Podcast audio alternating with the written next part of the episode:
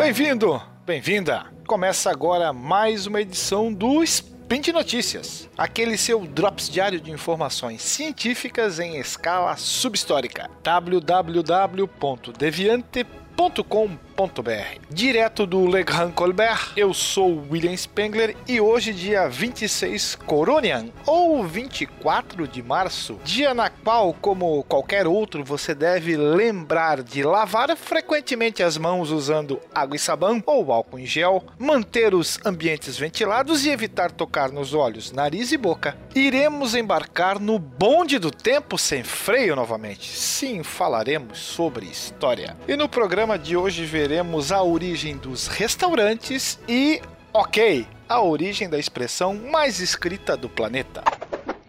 Speed Notícias.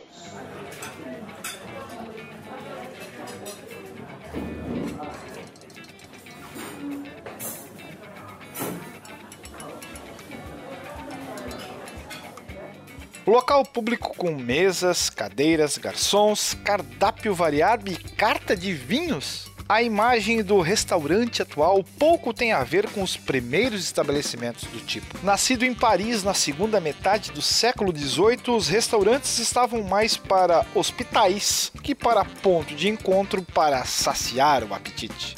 Conhecidos a princípio também como casas de saúde, eles eram pequenos lugares que vendiam um caldo à base de carnes, preparado para restaurar as forças de pessoas fracas ou debilitadas. Por isso passaram a ser chamados também de restaurant. Está aí a origem do nome dos estabelecimentos. No início ofereciam poucas refeições sólidas, já que a atração principal eram os caldos para pessoas doentes. De acordo com o livro História da Alimentação, o estopim para a propagação dos restaurantes nos moldes atuais foi o caso Boulanger, ocorrido em 1765. Boulanger, e não se sabe o primeiro nome dele, era proprietário de uma casa de saúde perto do Louvre, que não se contentava em servir apenas caldos, e passou a oferecer também pés de carneiro ao molho branco. A atitude foi considerada uma afronta pela corporação dos Traters, fornecedores de alimentos que detinham o monopólio da preparação de cozidos. Revoltadíssimos, eles abriram um processo contra Boulanger, mas a Justiça de Paris deu razão ao último. A decisão abriu espaço para que outros donos de casas de saúde ampliassem seus cardápios culinários, dando origem a novos estabelecimentos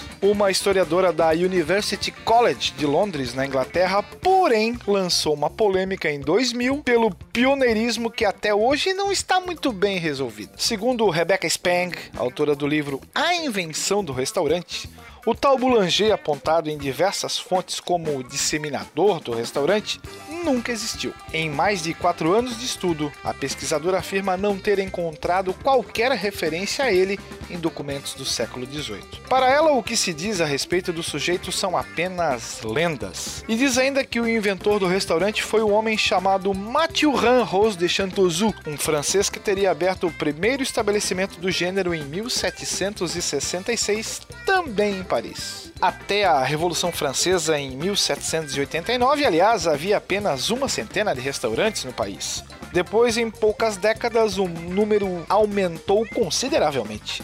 Em 1830 já eram mais de 3 mil restaurantes, e de lá para cá se espalharam mundo afora.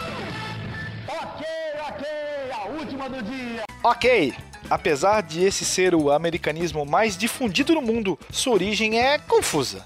O primeiro registro é de 1839, quando o editor Charles Gordon Green, do jornal Boston Morning Post de Boston, usou a abreviatura humoristicamente com o sentido de all correct tudo bem, explica-se. Nos anos 1830, a publicação tinha o hábito de brincar com o idioma e transformar expressões em siglas formando uma nova palavra composta pelas letras iniciais. Nesse caso, em vez de registrar AC, que seriam as primeiras letras de All Correct, ou AC no inglês, o jornal optou por gravar as iniciais da pronúncia All Correct, OK. Uma brincadeira que, de acordo com o linguista Alan Metcalf, autor do livro OK, gerou a palavra mais bem sucedida e sensacional da língua inglesa. Em seu livro lançado há 10 anos, o linguista descreve nada mais, nada menos do que 18 versões diferentes sobre a origem da expressão,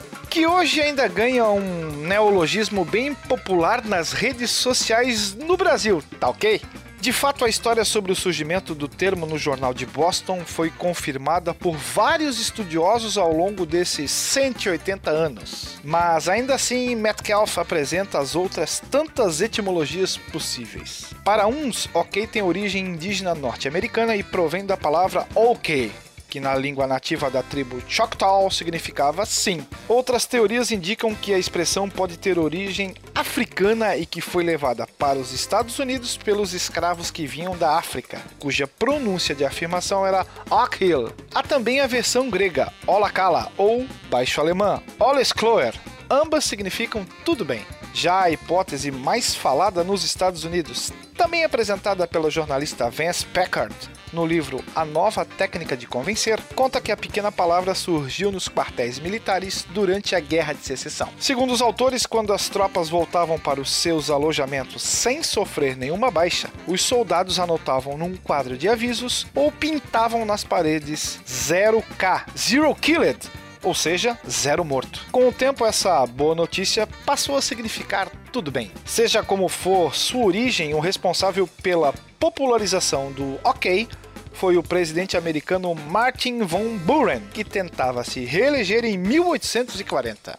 Apelidado de Old Kinderhook, o velho de Kinderhook, porque era nativo dessa cidade, usou as iniciais OK como slogan e aproveitou o trocadilho com o sentido de all correct. Mas apesar disso, não foi reeleito.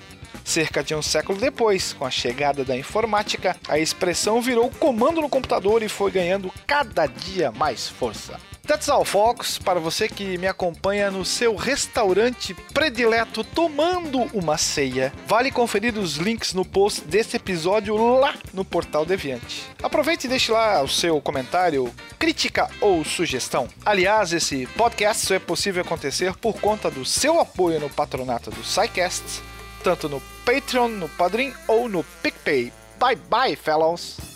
Eu aumento, mas não invento.